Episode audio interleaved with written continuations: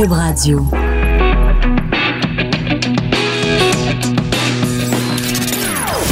Des opinions bien à elle. Sophie Durocher. Son franc-parler ne laisse personne indifférent. On n'est pas obligé d'être d'accord. Bonjour tout le monde, très contente d'être de retour avec vous en ce lundi. J'ai pas la bonne la bonne date sur mon papier et moi vous savez comment je suis perdue quand j'ai pas la bonne date. Alors le lundi 18 février, euh, vous voyez qu'on fait vraiment de la radio en direct à Cube, il y a rien de pré-enregistré. Alors en ce lundi 18 février, très contente de vous retrouver après un week-end mouvementé. Imaginez-vous que pour la première fois de sa vie, mon fils est allé euh, chez euh, pêcher des petits poissons à Sainte-Anne-de-la-Pérade et il est revenu à la maison. Il est allé avec des amis, il est revenu à la maison avec un petit poisson.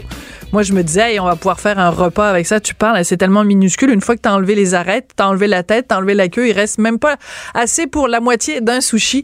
Mais disons que mon fils, maintenant, est donc initié à toutes les joies de l'hiver. J'espère que vous, pareillement, vous avez passé un super week-end, une très belle fin de semaine. Donc, euh, dans l'émission, un petit peu plus tard, on va parler avec un médecin qui a pratiqué rien de moins que 68 cas d'aide médicale à mourir et euh, il considère qu'aujourd'hui, la, la question chope un peu par rapport à la loi fédérale et il suggère carrément que nous tous Canadiens, on soit consultés. Donc il propose carrément un référendum sur l'aide médicale à mourir, à savoir est-ce qu'elle devrait ou pas être euh, étendue à des gens qui souffrent par exemple d'Alzheimer? Alors, ça va être très intéressant plus tard dans l'émission. On va aussi parler avec Lise Ravary. Une très bonne nouvelle qu'on a euh, reçue aujourd'hui. Euh, Ensa Faidar, donc la femme de Raif Badawi, le blogueur euh, saoudien, va pouvoir se présenter devant l'ONU, donc devant toutes les nations réunies, pour plaider la cause de son mari qui est toujours emprisonné en Arabie saoudite. On va en parler plus tard avec Lise. Mais d'abord, connaissez-vous l'expression défroquer? Hein? On entend parler de ça, un prêtre qui a défroqué. Alors voici la définition de ce que c'est défroquer. Quitter ou vouloir quitter l'état monastique ou l'état ecclésiastique en parlant d'un religieux ou un ecclésiastique.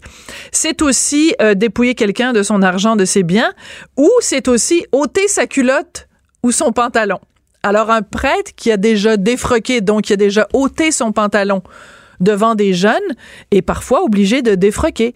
Et parfois, c'est le pape lui-même qui le défroque. C'est le cas, en tout cas, c'est ce qui est arrivé au cardinal McCarrick. On en parle avec le spécialiste des religions, Alain Pronkin, qui est chroniqueur donc spécialisé en actualité religieuse. Bonjour Alain. Bonjour Sophie.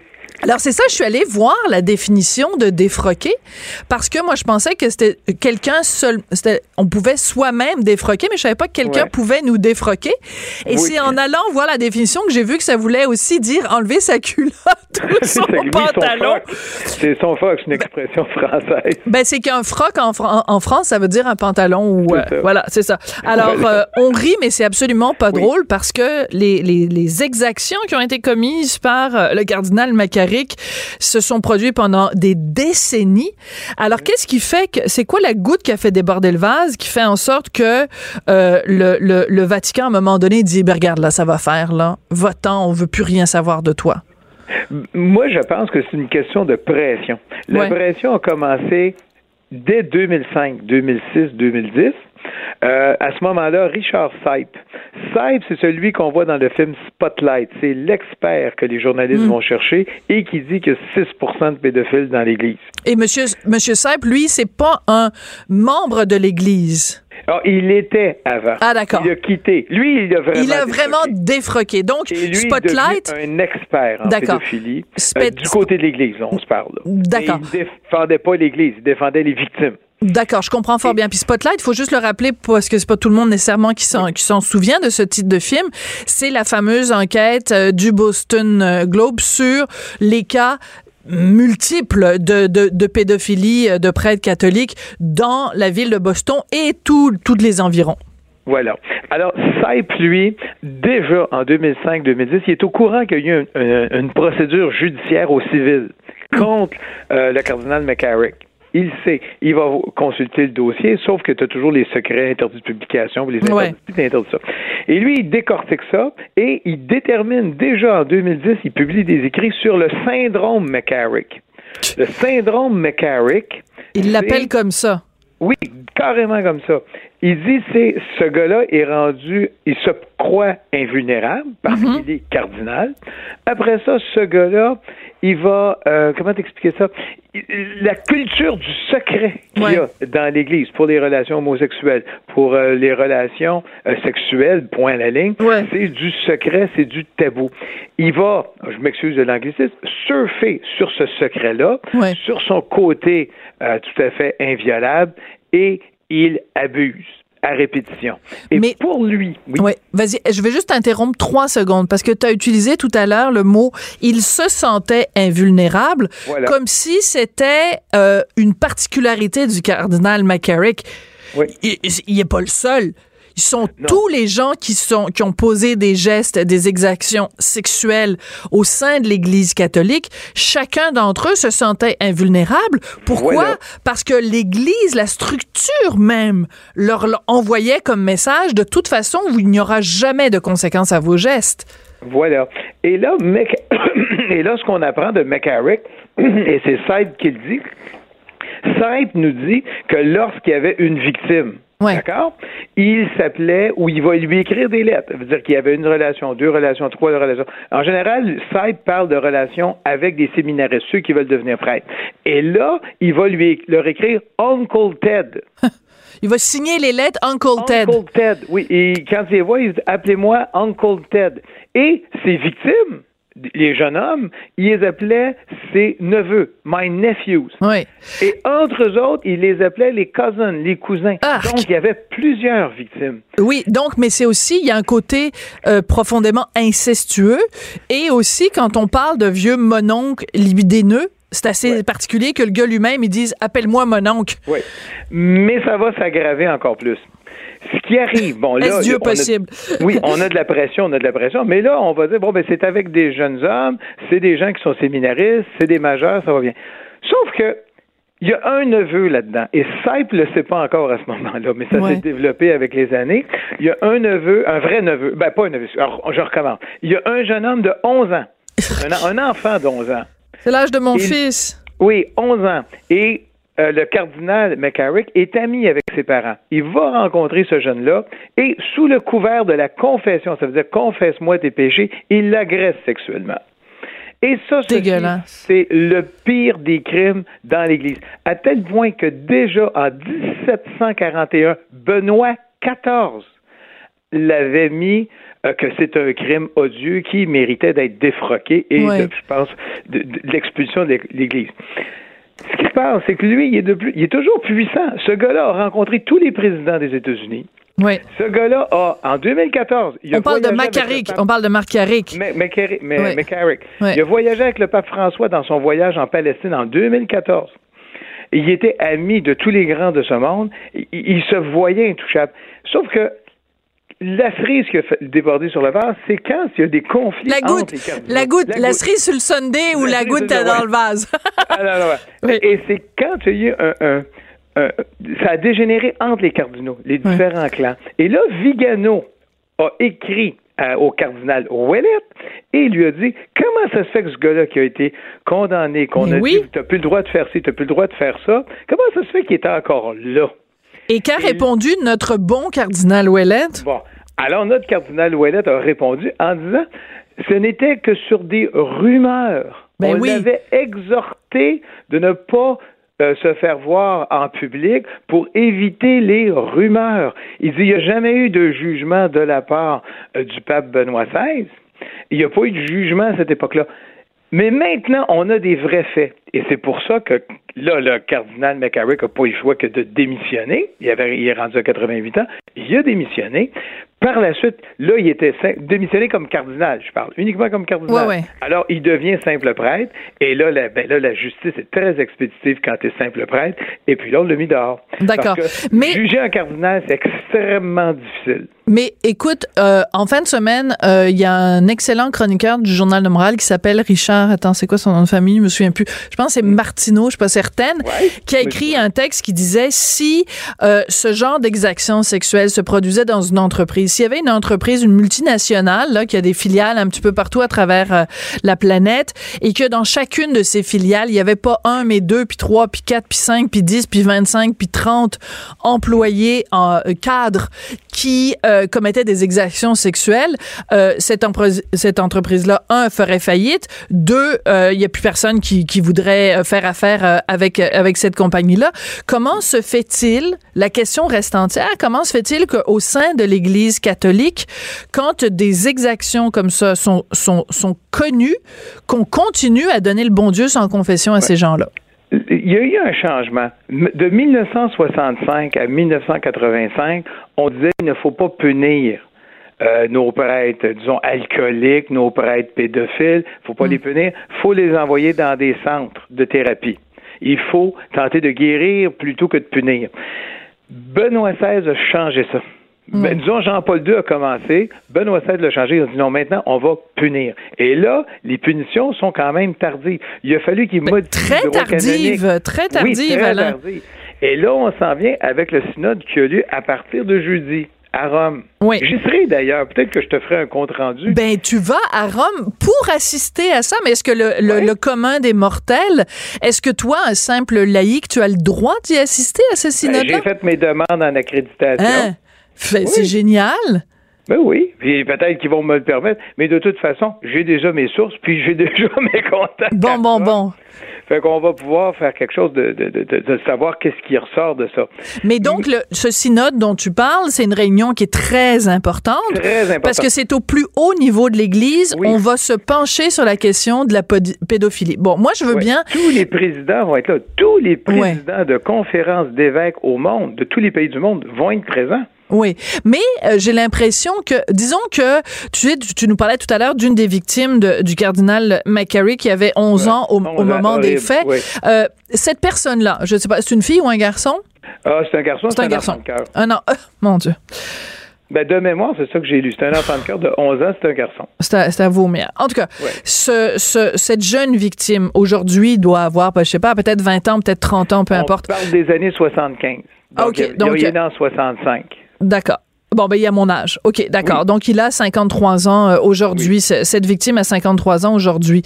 Moi, là, si j'étais cette victime-là, puis que je, je le regardais, là, toute la, la, la, joyeuse bande, là, réunie à Rome euh, pour un synode sur la pédophilie, je leur dirais, un, trop peu, deux, je leur dirais trop tard. Puis trois, je leur dirais bande d'hypocrites parce que vous faites semblant aujourd'hui de dire oh mon Dieu c'est terrible puis il faut punir. Mais en, dans les années 70 quand ça m'est arrivé, il y en avait pas un d'entre vous qui a pris ma défense.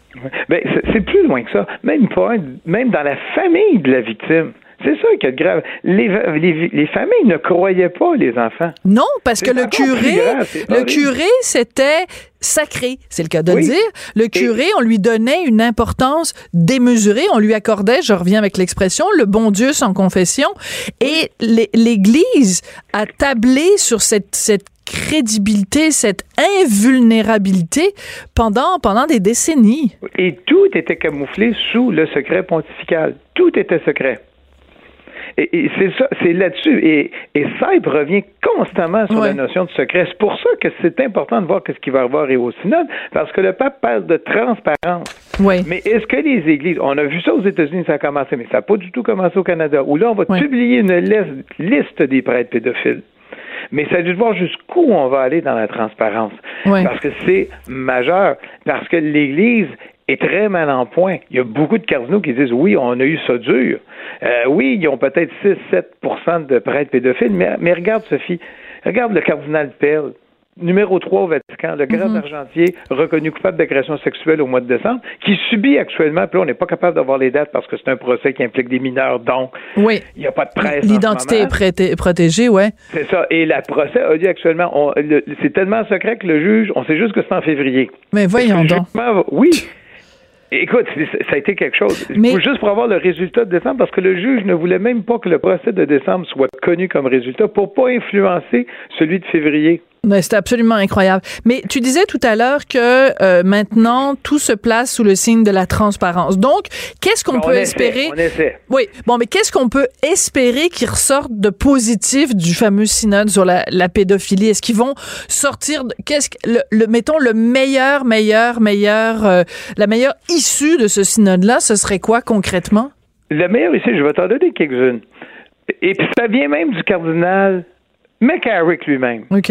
McCarrick a dit en 2002, il dit One strike you're out. Ça veut dire une infraction, t'es dehors. Oui, comme au baseball. Mais au baseball, c'est trois, oui. Ouais. une.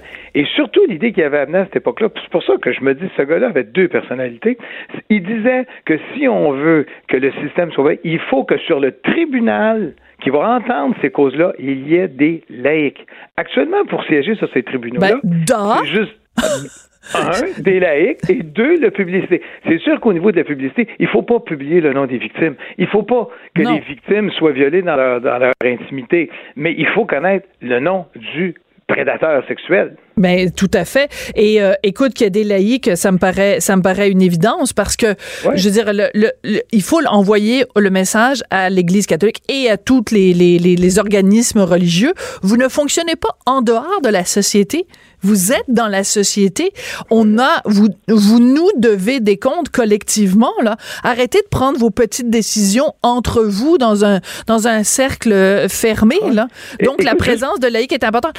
très, très, très, très, très rapidement, Oui, juste pour te dire rapidement, actuellement, si tu veux faire condamner un cardinal, il faut que tous les juges aient un droit, euh, euh, soient des spécialistes de troisième cycle en droit canon, tous des doctorants en droit canon, incluant les avocats je sais pas si tu vois, là, c'est tellement limité comme possibilité de juge que ça devient complètement fou. Mais, tu, sais, à quoi ça ressemble? Ça ressemble, à une ça ressemble à une association criminelle qui veut protéger ses membres. C'est à ça que ça ressemble. chaque fois qu'on envoie, chaque fois qu'on envoie ce genre de message-là, d'omerta, de on se protège entre nous, ça, ça va au-delà du corporatisme. là. C'est quand on parle d'accusations euh, de, de, de gestes criminels, des gens qui se protègent entre eux, on appelle ça vraiment une association criminelle et c'est c'est c'est vraiment c'est à vomir. Et écoute, en fin de semaine quand c'est sorti ces informations là, euh, j'ai écrit j'ai écrit sur Twitter que ça me faisait ça me donnait vraiment envie de, de, de gerber et que je, je songe de plus en plus sérieusement à faire mon apostasie. Oui, mais je serai là-bas, mais si jamais je, je vais peut-être communiquer avec toi, Sophie. ben, j'aimerais ça. Ben, j'aimerais ça. Écoute, on se redonne des nouvelles à notre correspondant spécial au synode euh, sur la sur la pédophilie. Et maintenant, nous rejoignons, oui, oui, au Vatican. au Vatican. Eh, merci beaucoup, Alain. Ça a été un plaisir. Puis bon, euh, bon voyage euh, à Rome. Tu, tu, tu. Ben, en fait, non, c'est pas la peine de les saluer de ma part, pas vraiment. D'accord. Merci beaucoup, Alain Pronkin, donc chroniqueur spécialisé en actualité religieuse, qui revenait sur cette histoire absolument sordide. Un cardinal tellement pourri. Tu sais, quand on dit, ah, il faut pas, faut faire attention, une pomme pourrie, ça veut pas dire que, tu sais, toutes les pommes sont, sont pourries. Mais lui, dans le cas, quand on dit pourri, pourri, pourri, rare, là, et euh, tellement pourri que même le Vatican a dit, on veut plus de toi, et qu'ils l'ont défroqué. On n'est pas obligé d'être d'accord pour nous rejoindre en studio. Studio à commercial cube.radio. Appelez ou textez. 187 cube radio. 1877 827 2346. Alors une nouvelle qui vient euh, tout juste de sortir, euh, bon des conséquences du, tremblement de terre du dossier SNC Lavalin. Euh, Gérald Bott, qui est rien de moins que le plus proche conseiller et aussi un ami personnel du premier ministre Justin Trudeau, qui démissionne dans la foulée donc des allégations qui avaient été soulevées par le Global Mail, vous vous en souvenez, dans le dossier SNC Lavalin. Alors juste pour citer précisément Gérald Bott, qui annonçait donc qu'il quittait le gouvernement euh, en français, ça donne récemment des sources anonymes m'ont accusé d'avoir fait pression sur l'ancienne procureure générale, donc la ministre de la Justice, l'honorable Jody Wilson-Raybould, afin d'offrir à SNC Lavalin la possibilité de négocier un accord de réparation. Euh, et il euh, nie évidemment catégoriquement les faits, les allégations, et il dit nous respectons le rôle unique qui est celui de procureur général. Mon entourage et moi avons agi avec intégrité et dans le meilleur intérêt des Canadiens en tout temps. Est-ce que c'est, en tout cas, c'est majeur, c'est absolument énorme. C'est bien la preuve que ce dossier-là ne part pas et continue à hanter les libéraux en plus en pleine année électorale, à quelques, à quelques mois seulement des élections. Évidemment, l'opposition à Ottawa va faire ses choux gras avec ça. Est-ce que c'est le début de la fin pour le gouvernement libéral de Justin Trudeau qui a pas nécessairement très, très bien géré ce dossier-là de SNC Lavalin. Je sais pas si vous avez vu en fin de semaine Mélanie Joly qui était interviewée à la joute avec Emmanuel Latraverse, mais qui pédalait comme seule Mélanie Joly est capable de pédaler, qui ramait comme seule Mélanie Joly est capable de ramer. Le gouvernement libéral est vraiment euh, dans l'eau chaude. On va sûrement y revenir d'ici la fin de l'émission. Mais d'abord, un autre sujet qui est vraiment dans l'actualité, c'est celui de l'aide médicale à mourir.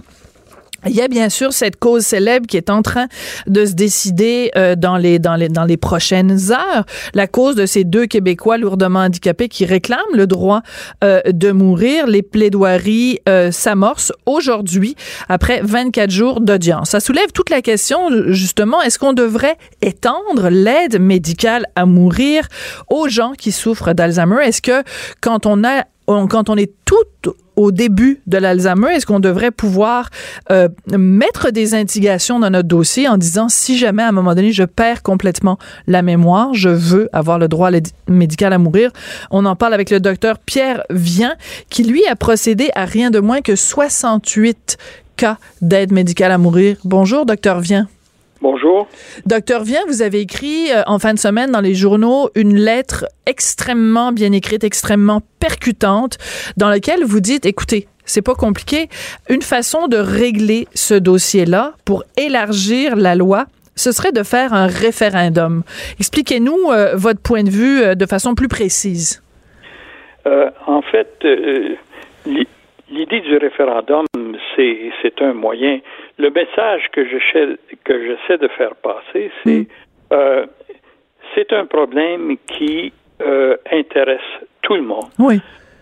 Tout le monde va mourir à un moment donné. Euh, et si on ajoute maintenant le, le problème de l'Alzheimer, c'est dans notre société actuelle un problème énorme. Il y a actuellement plus de 500 000 Canadiens qui sont dans, euh, à des stades différents de démence. Mhm. Dans 7-8 ans, ça va être un million. Et quand on arrive à l'âge de 84 mhm. ans, c'est actuellement 30% Autrement dit, c'est l'affaire de tout le monde. Mhm. Et le message qu'il y a là-dedans, c'est que c'est un, c'est un sujet complexe ça met en jeu un tas de choses. Euh, ça fait peur, je pense, un peu aux législateurs hmm. de, de, d'inscrire dans une loi des droits comme ça qui font qui font appel à tellement de considérations. Euh, la solution qui a été trouvée jusqu'à maintenant, c'est OK, euh, on sait que c'est un gros problème. Alors, on va confier ça à un comité d'experts, à un comité de spécialistes qui vont nous dire au bout d'un certain nombre de mois ou d'années hmm. comment on pourrait le régler. Bon. Le gouvernement fédéral a fait ça pour la loi fédérale sur l'aide à mourir. Il a confié l'élargissement de la loi fédérale. Euh, l'élargissement, ça, ça veut dire le droit pour une personne qui est en début de démence mhm. de demander, alors qu'elle est encore lucide, l'aide médicale à mourir. Ils ont confié ça à un grand comité d'experts qui a remis son rapport en décembre et, comme bien entendu, on n'est pas capable de tirer de conclusion et il n'y a rien qui est sorti de ça. Oui, mais c'est frustrant. Quand, le problème a été posé au Québec euh, il y a un peu mhm. plus d'un an, la même chose s'est produite. On va confier ça à un comité d'experts dont on attend encore le rapport et après ça, on verra ce qu'on fait. Mais c'est justement ça, c'est ça le problème, docteur Vien, c'est que à force de confier ça à des experts, euh, des experts légaux, des experts euh, médicaux, des experts d'éthique, des philosophes, des gens, dans, des religieux et tout ça, ben finalement, on oublie que c'est une décision profondément humaine qui appartient au final à l'individu qui est atteint. Alors pourquoi est-ce qu'on ne ramène pas tout ça à l'individu lui-même? Et je pense, par exemple, euh, on le sait qu'on a le droit de faire des directives médicales anticipées. Je veux dire, on a tout, nous, tous les citoyens, on a, on a, on a ce droit-là de dire à l'avance de euh, qu'est-ce qu'on qu'est-ce qu'on veut est-ce qu'on veut pas d'acharnement thérapeutique etc pourquoi est-ce qu'on ne peut pas rajouter l'aide médicale à mourir là-dedans? Il me semble moi ça me semble une évidence. Je pense que vous aussi ça vous semble une évidence.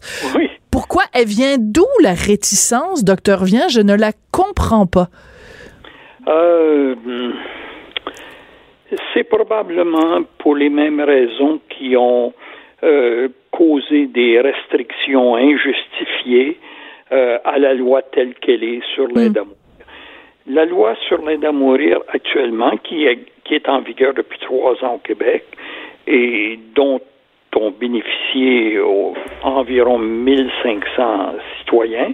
Il y en a plusieurs centaines qui n'ont pas pu en bénéficier mm-hmm. parce que à l'intérieur de cette loi-là, la loi euh, autorisait l'aide médicale à mourir à six conditions. Et ça, je comprends que c'est un tel changement, c'est tellement grave et complexe qu'il faut baliser ça. Alors, on a mis six conditions. Les cinq premières, ben, brièvement, c'est être majeur québécois. Il faut être apte à décider. Oui. Faut avoir une maladie grave, incurable, qui est en déclin avancé il faut aussi euh, justifier de souffrance physique ou psychique, mm-hmm. constante, intolérable et inapaisable.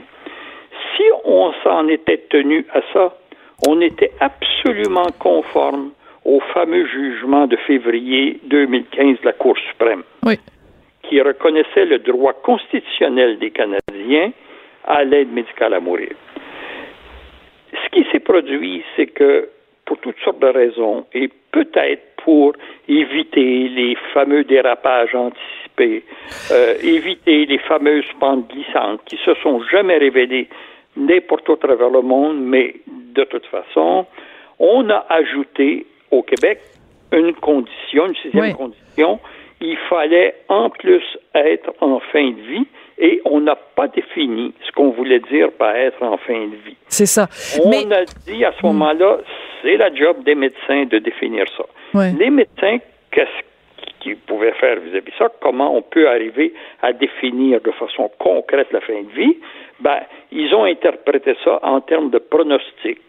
Pronostic de vie animale restante, on peut dire. Bon. Et euh, on est arrivé à une espèce de consensus que pour pouvoir être en fin de vie, il fallait avoir moins que 12 mois à vivre, disons moins que 6 à 12 mois. Oui, mais c'est pas toujours. on s'entendait pas sur le nombre de. Mais non, c'est ça. Mais, mais je, je, reviens sur quelque chose que vous avez dit. Vous avez dit que euh, la raison pour laquelle on a mis autant de, de critères, puis comme vous le dites, les cinq premiers critères, euh, la majorité des gens ont pas de problème avec ça. Euh, mais la raison pour laquelle on a rajouté justement ce sixième critère, c'est pour éviter les dérapages. Et parmi les gens qui donc qui s'opposent, enfin qui veulent le maintien de ce sixième critère, les gens utilisent deux deux euh, euh, arguments. Ils disent ben on veut pas, on veut éviter que des gens s'en prennent aux, aux, aux, personnes les plus vulnérables dans la société. Et aussi il y a toute la question du suicide. Mais en même temps, vous le dites vous-même dans votre lettre, des dérapages. Jusqu'ici, il y a eu 1000 500 citoyens qui ont eu appel euh, à l'aide médicale à mourir. Ils sont où les dérapages? Ben, il n'y en a pas eu de dérapage. Alors, ben on va pas commencer, même si on, enlève le critère de, de, la, fin de vie prévisible, on va pas commencer à assister dans les rues du Canada ou dans les rues du Québec à des gens qui vont faire euh, euh, euthanasier leurs frères, leurs voisins ou leur belle-mère qui parlent trop fort. Là, c'est pas, on s'en va pas vers ça, là. Mais je suis content de voir qu'on partage la Ben oui! C'est, je comprends pas la notion de dérapage. Et ben, moi non plus, je la comprends pas. C'est que si vous prenez la loi sur l'aide à mourir est quand même une loi qui est vraiment euh, rigide et qui contient un tas de mécanismes de contrôle. D'abord, il faut que la personne en fasse la demande, alors que le médecin doit démontrer qu'elle a l'aptitude à décider au moment où elle fait sa demande. Il faut que je puisse démontrer qu'il n'y a pas eu de pression. Et c'est pas juste, il pose pas simplement la question euh, est-ce que la personne a eu des pressions ou non? Il te demande de vérifier de quelle façon tu as vérifié ça, etc., etc. C'est à peu près, et c'est étroitement suivi de façon régulière par la commission de suivi des soins de fin de vie. Bien sûr. C'est à peu près impossible qu'il se fasse des dérapages. Bon, alors la question qui tue, docteur vient. Je suis désolée de demander ça à quelqu'un qui, pratique l'aide médicale à mourir, mais la question qui tue dans le sens, la, question qui est selon moi le nœud gordien de l'affaire.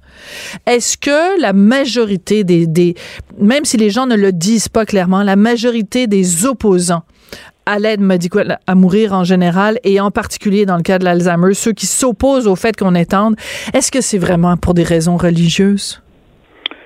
Probablement. Euh, on n'en a pas la preuve.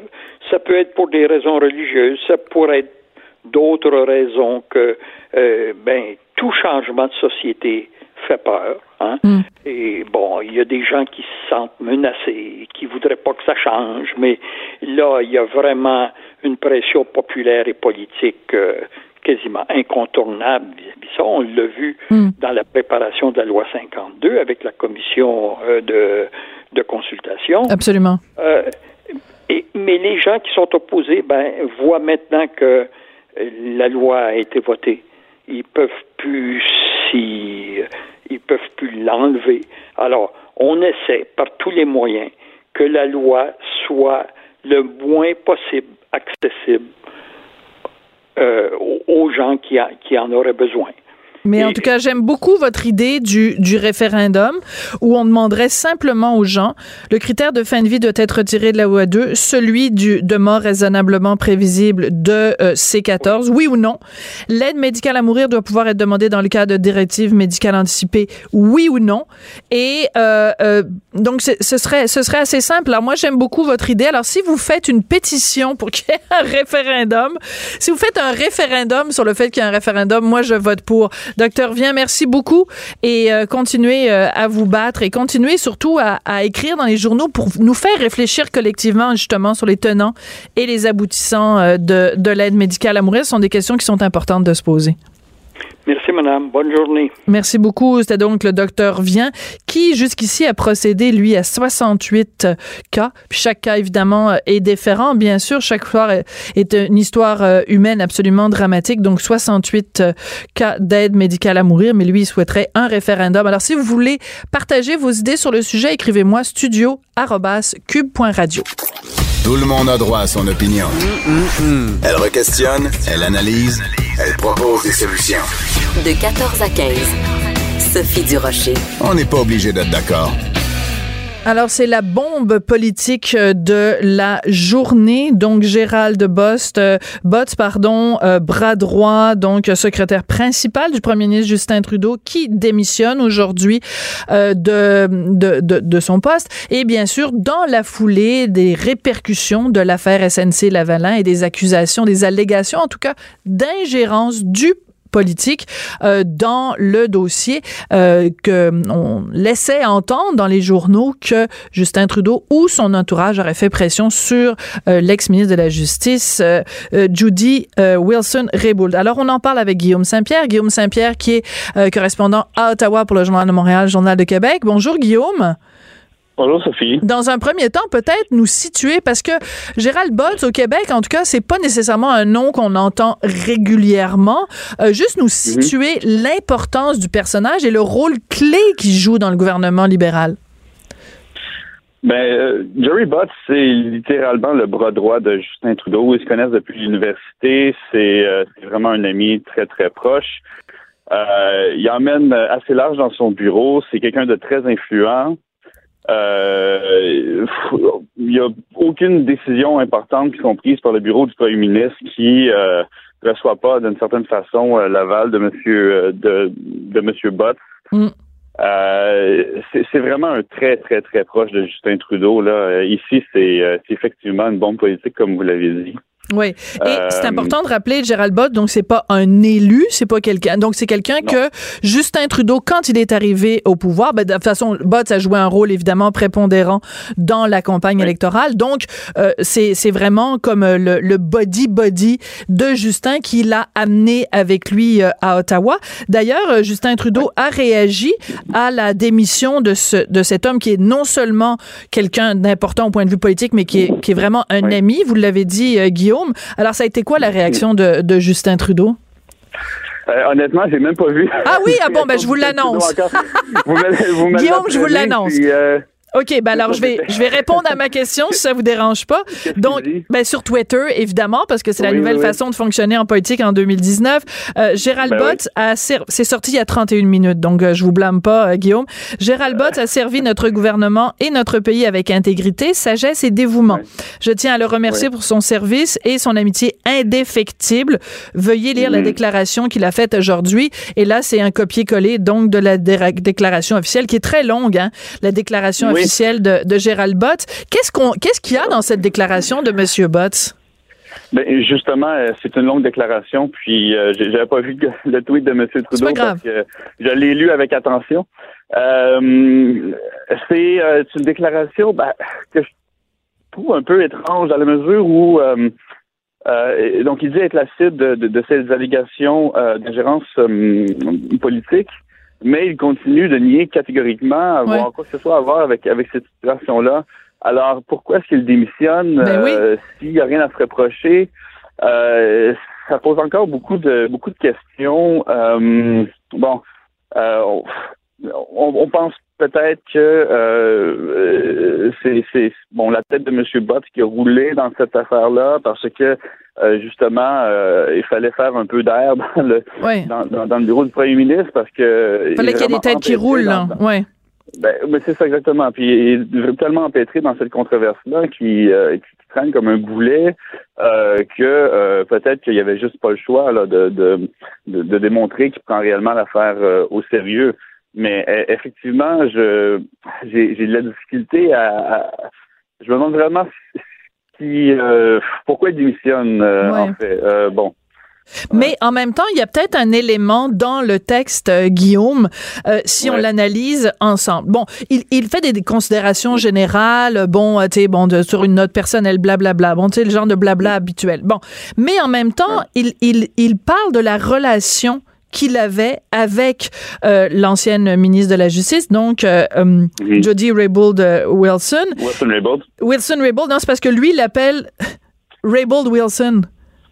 Ah, d'accord. Non, mais je trouve ça juste drôle parce qu'elle s'appelle Wilson Raybould, mais Gerald Bott, qui, qui est comme manifestement en, euh, emprunt d'émotion, change son nom. C'est assez, assez particulier. Il dit qu'il a toujours eu beaucoup de respect pour elle. Il dit, je l'ai encouragée à se présenter aux élections sous la bannière euh, mhm. libérale.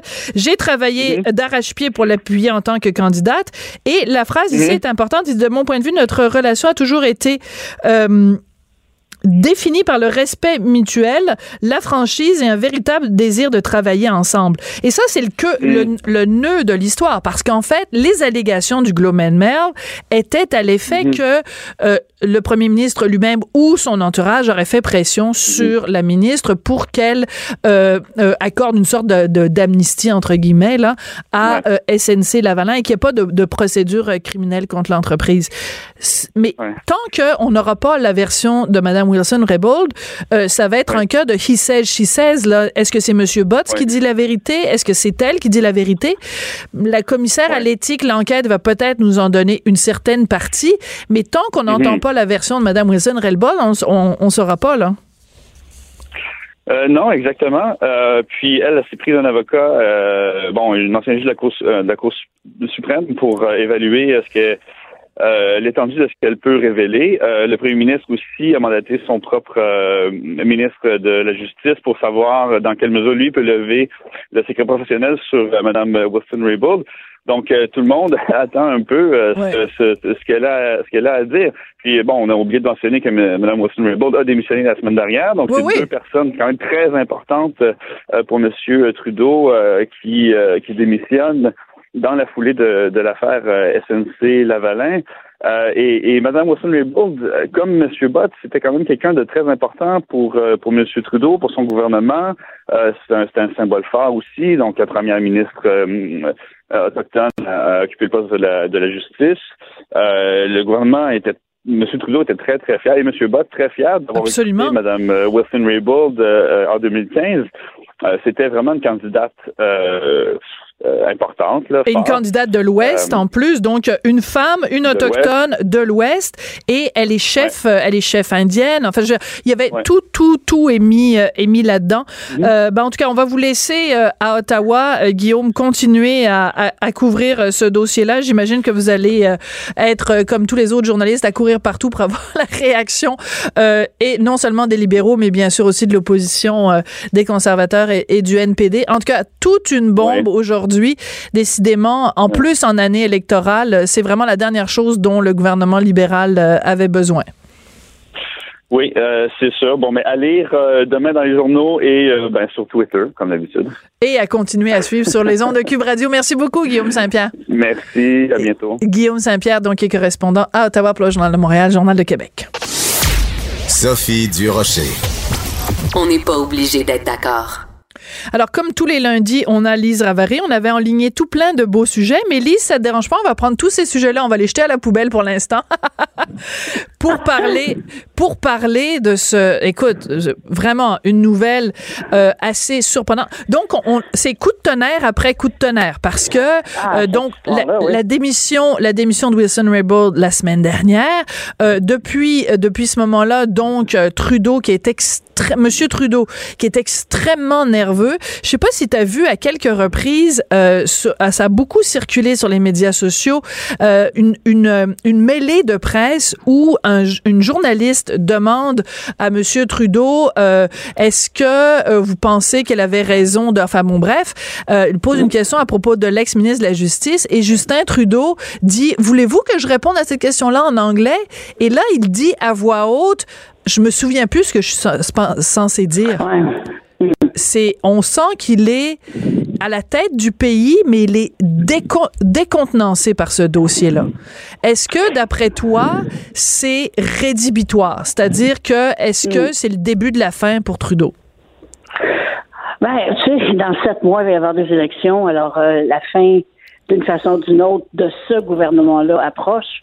Sera-t-il réélu? Ça, comme disait l'autre, on verra. Mais euh, tu sais que vendredi, moi, j'ai fait un papier sur Gerald Butts. Absolument, tout à fait. ah, oui, j'ai commencé. OK, hein. est-ce que tu es en train de nous dire que tu as des informations privilégiées? oui, oui, j'en ai, c'est vrai que j'en ai. c'est vrai que j'en ai, C'est pour ça que je te euh, posais la question, parce que toujours, je sais... Toujours dans les normes de l'éthique, là, il euh, n'y a, rien qui, y a rien qui dépasse, mais euh, disons que moi, Gerald Bott, ça fait très longtemps que j'en entends parler.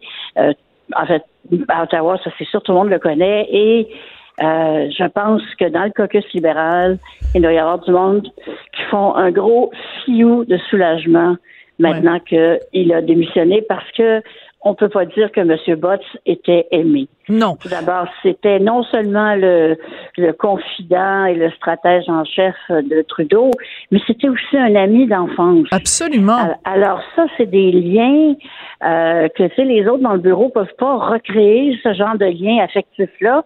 Donc, il y avait toujours une certaine jalousie, évidemment. Et euh, Gerald Botts, en plus, c'est pas quelqu'un qui avait une grande sensibilité pour le Québec. Oui, mais c'est très intéressant de, de, revenir à ton texte de vendredi et je suis très contente que tu le rappelles. Alors, je rappelle pour nos auditeurs le titre de ta chronique.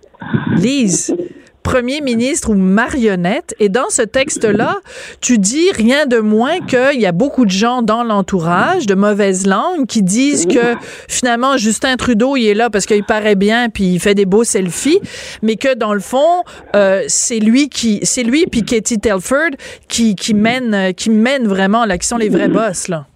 Ben, dans leur dos, d'ailleurs, euh, dans le dos de Gerald Butts, il y avait des, des politiciens et des fonctionnaires à Ottawa qui l'appelaient Premier ministre Butts. Ah, ouais. PM Butts. PM Butts. Donc. alors, ça donne une idée de l'envergure de l'influence euh, qu'il a sur euh, Justin Trudeau. Mais si on suit ton raisonnement, Lise, OK? Euh, mhm. Mettons en effet que ce soit un gouvernement fantoche, c'est-à-dire que les vraies personnes qui détiennent la balance du pouvoir, c'est en effet Butts et Tilford. Si Butts disparaît et que éventuellement peut-être Tilford aussi, peu importe, ça veut dire qu'on se retrouve avec Justin Trudeau qui est en commande et qu'il n'a pas peut-être à ce moment-là tout ce qu'il faut pour mener, mener à bien les, destinées euh, du pays. S'il perd son plus proche conseiller, qui est en plus quelqu'un qui, qui un petit peu le manipulait, mais s'il n'y a plus personne pour manipuler la marionnette, la marionnette, elle fait quoi? Elle reste assise et elle peut plus rien faire? Si tu lis la dernière phrase de mon texte, d'ailleurs, je dis jamais Justin voudra se débarrasser de, de Gerald Butts parce que certains pourraient blaguer qui va actionner le mécanisme. Oui. Mais euh, moi, je, c'est vraiment un texte prémonitoire, Lise. Bravo. Euh, un petit peu. Écoute, t'écris le vendredi, le gars démissionne le lundi. D'après moi, il a lu ta chronique. Remarque que c'est possible. Mais euh, je, je, pense que peut-être que Justin peut peut-être nous surprendre aussi. S'il n'est pas sous l'influence de quelqu'un ou tu sais, tu connais la, la, la, phrase que le Justin Trudeau se lève. Oui, que le vrai euh, Justin. Mais, mais, au-delà des blagues, au-delà des blagues, Lise. Il reste, mois. il reste sept mois. S'il y avait quatre ans à faire devant nous, là, je serais beaucoup plus inquiète. Euh, mais il y a quand même dans le bureau du premier ministre beaucoup de monde qui ont bien de l'allure. Euh, il est quand même très entouré. Il n'est pas, il est pas tout seul là, à la tête du pays. Il a beaucoup de beaucoup d'expérience. Mais Qu'est-ce qu'il va faire avec tout ça? De toute façon, il n'y avait pas le choix. Pour régler la question SNC-Lavalin et Mme Raybould, il n'y avait pas le choix que de tasser son secrétaire. D'accord. Et tu remarqueras aussi que M. Bott démissionne, mais en même temps, il nous dit qu'il n'a rien fait de mal. Absolument. Ben oui, ben il n'était pas quand même pas pour. pourquoi. Alors pourquoi il démissionne? Ben, c'est ça, ben, c'est la question que, que soulevait Guillaume Saint-Pierre ah, euh, tout à l'heure. Je l'ai pas entendu, ouais. Non, mais c'est ça, quand quelqu'un euh, démissionne, euh, si, enfin, toi puis moi, si on n'a rien à se reprocher, pourquoi euh, on démissionnerait? Ou alors tu démissionnes en disant, je démissionne pour le bien de mon gouvernement en mhm. attendant qu'une enquête ait fait toute la lumière et ait pu vraiment mhm. laver mon nom de toute, de toute allégation ou de toute, de toute suspicion. Comme avait, fait le chef de cabinet de Harper à l'époque de Mike Duffy. Exactement. Avant de, démissionner. Mais là, là, ça sentait trop fort. Oui, mais en même temps, ici aussi, ça sent pas bon, Lise.